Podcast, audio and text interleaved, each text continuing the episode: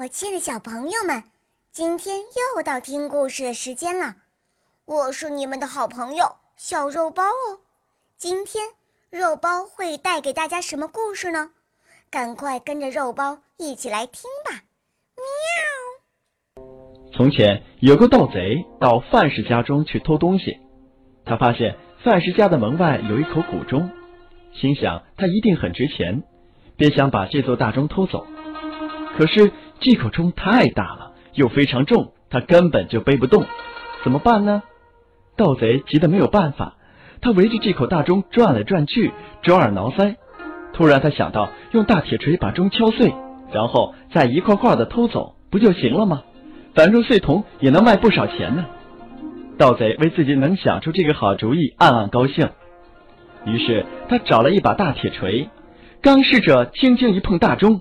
大钟立刻就低沉的响了起来，盗贼吓了一跳，赶紧停下来，心里砰砰直跳，紧张极了。等到钟声停下来，他想，只轻轻一碰就响了，若使劲一砸，那钟声让范家的人听见了还得了？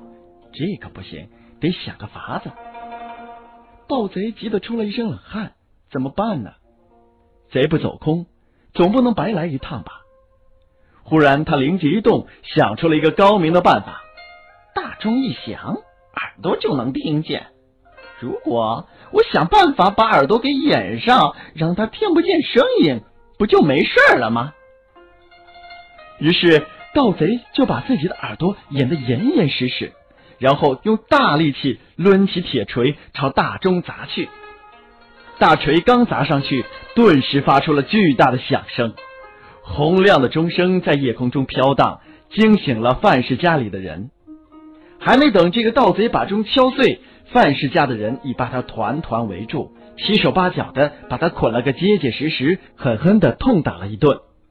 这时，这个盗贼趴在地上，还在愚蠢的说：“我已经把耳朵给掩住了，你们怎么还听见钟声啊？”范氏家里的人刚才还在为盗贼偷钟而生气。听了盗贼的蠢话后，都不禁哈哈大笑起来。因为古时候的钟和铃都是乐器，所以掩耳盗钟后来逐渐变成了掩耳盗铃。后人用掩耳盗铃这一成语比喻，明明是掩盖不住的事情，却偏要想个法子去掩盖，结果只能是自己欺骗自己。